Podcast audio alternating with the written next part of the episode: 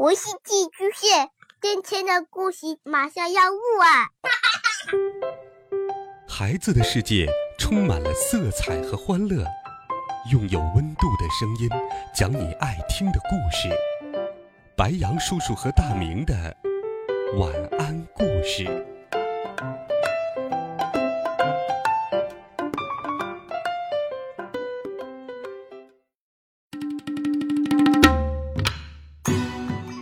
小朋友们、同学们，大家好，欢迎收听白羊叔叔讲故事。今天，白羊叔叔继续给你准备了好听的《怪杰佐罗利》系列故事。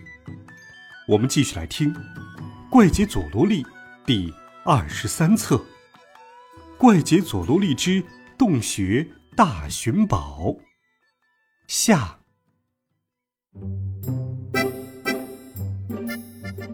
怪杰佐罗利和妖怪们用计策，终于找到了博士口中的宝藏。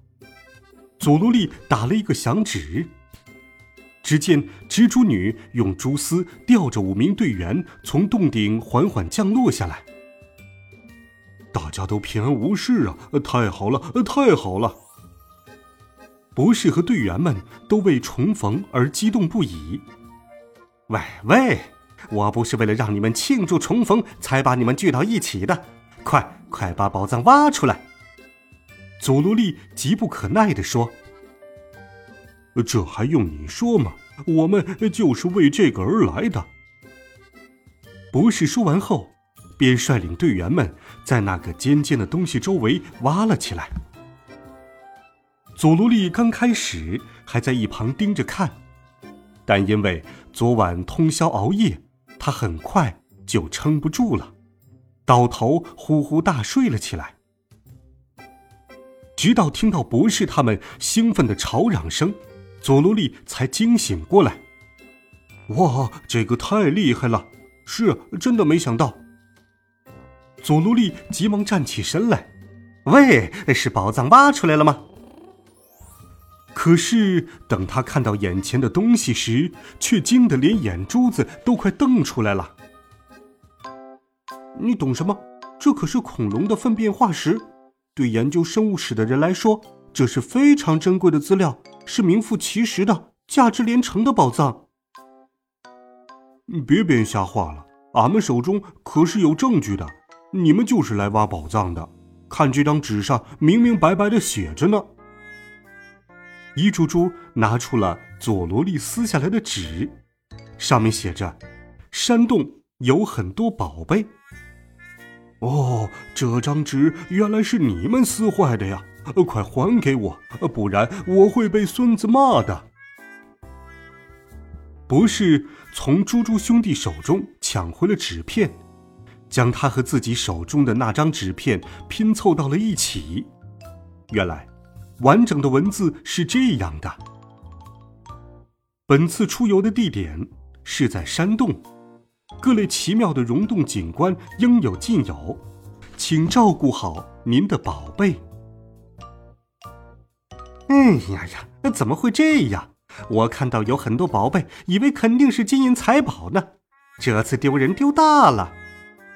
佐罗利懊恼地抱住了脑袋。想找金银财宝，这里不就遍地都是吗？博士突然语出惊人：“宝宝贝，别说瞎话了，竟是一些中间有洞的破石头而已。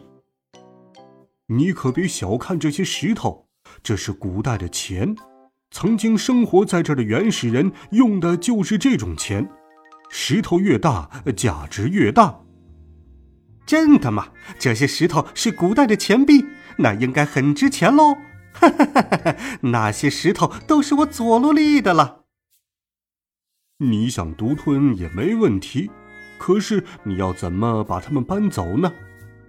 博士好心提醒道：“我的事就不用你操心了，有那闲心，还不如想想你那坨大便要怎么搬走呢？至于我嘛，早有准备喽。”佐罗利说完，便把伊猪猪和鲁猪猪叫了过来。三人走进了石像里面。我早就想到，宝贝可能会多的拿不了。所以昨晚就把石像改造成了搬运机器人。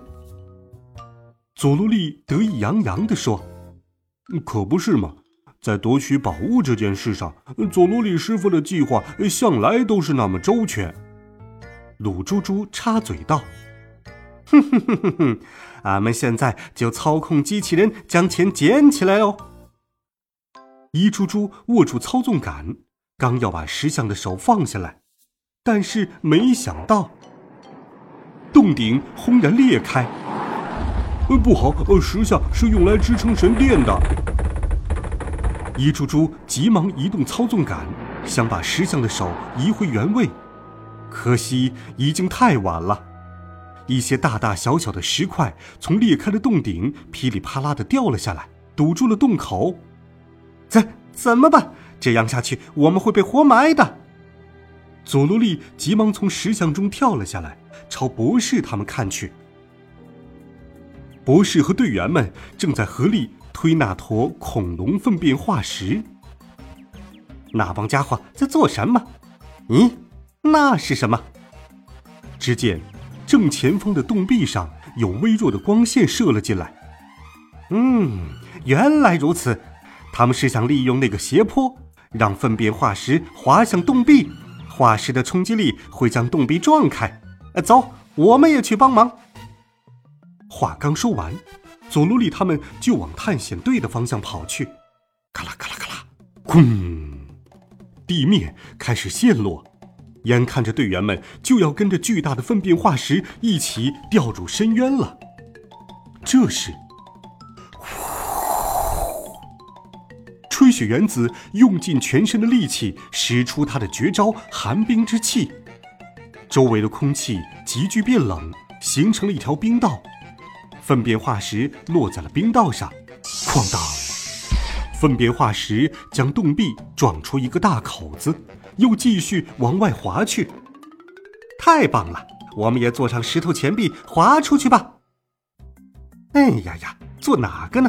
这个吧。哦，还是这个吧。这个更大一些。佐罗里师傅，赶快决定吧。眼看着山洞就要被掉下来的石头埋起来了。贪心的佐罗利还在挑挑拣拣，想尽可能的挑一个大个儿一点的。终于，佐罗利挑好了，他们合力把石头钱币搬到了悬崖边。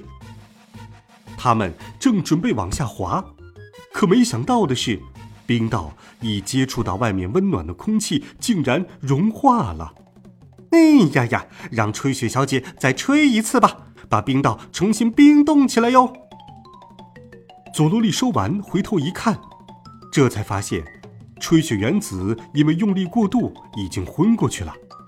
难道佐罗利他们真的要被活埋了吗？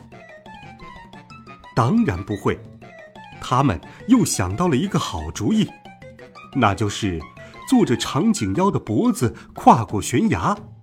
嗖，长颈妖使出了全身的力气，尽可能的伸长了脖子。钱币用蛛丝牢牢地绑在脖子上，吹雪小姐还没有醒过来，妖怪老师抱着她，雨伞妖用自己的身体护着大家，以防大家被石头砸落。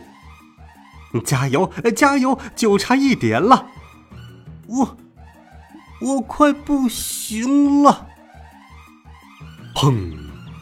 哇哦，得救了，得救了！万岁！就在大家欢呼的时候，可能是因为石头钱币太沉了，长颈妖累得精疲力竭，昏了过去。洞穴还在崩塌，眼看着长颈妖的身体要被活埋了，佐罗利果断下令道：“你们听我的口令，等我喊到三的时候，一起用力拉长颈妖的脖子哟！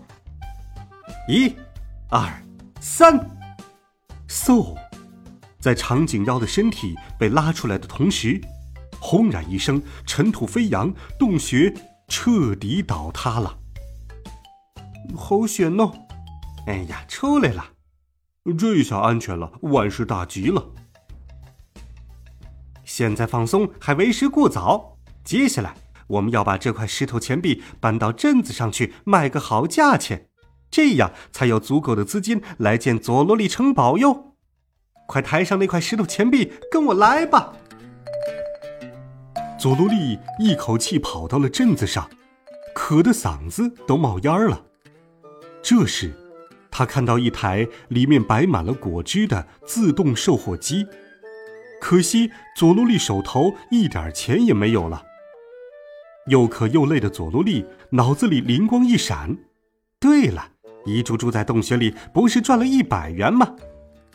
佐罗利赶紧朝身后的伊珠珠大声喊了起来：“喂，伊珠珠，快去把大钱破成小钱！”不一会儿，伊珠珠带着大家过来了。伊珠珠，你把大钱破开了吗？破开了，呃，破开了。大家兴高采烈。每人手中都捧着一堆小石块，这，这是什么？嗯，佐罗利师傅，你不是让俺把大钱破成小钱吗？你真是聪明绝顶。那个大石头钱币太大了，抬起来费劲儿，弄成小块后可以分着拿，方便多了。大家都高兴得眉开眼笑。就这样，大块的石头钱币就变成了一堆没用的小石块。哎呀呀！你们气死我了！又到了分别的时刻了，妖怪老师带着妖怪们，佐罗利先生，这次你让我们懂得了团队协作的重要性，我和学生们都受益匪浅，谢谢你的指教，请多保重。佐罗利师傅，原谅俺们吧。俺们就是理解错了，绝对不是故意的。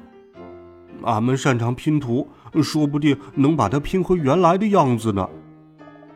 哎，算了算了，快把那些破石头筷子扔了吧。世上还有很多未被发现的宝藏和沉睡在海底的宝船，只要努力去找，一定能够找到的。喂，小朋友们！你们长大后是不是也想成为一名在世界各地寻找宝藏的探险家呀？那可惜哟，你们还没有长大，这些宝藏就要被我先找到喽。好了，孩子们，这一集好听的故事，白羊叔叔就给你讲到这里。温暖讲述，为爱发声，每天白羊叔叔讲故事都会陪伴在你的身旁。我们。明天见，晚安，好梦。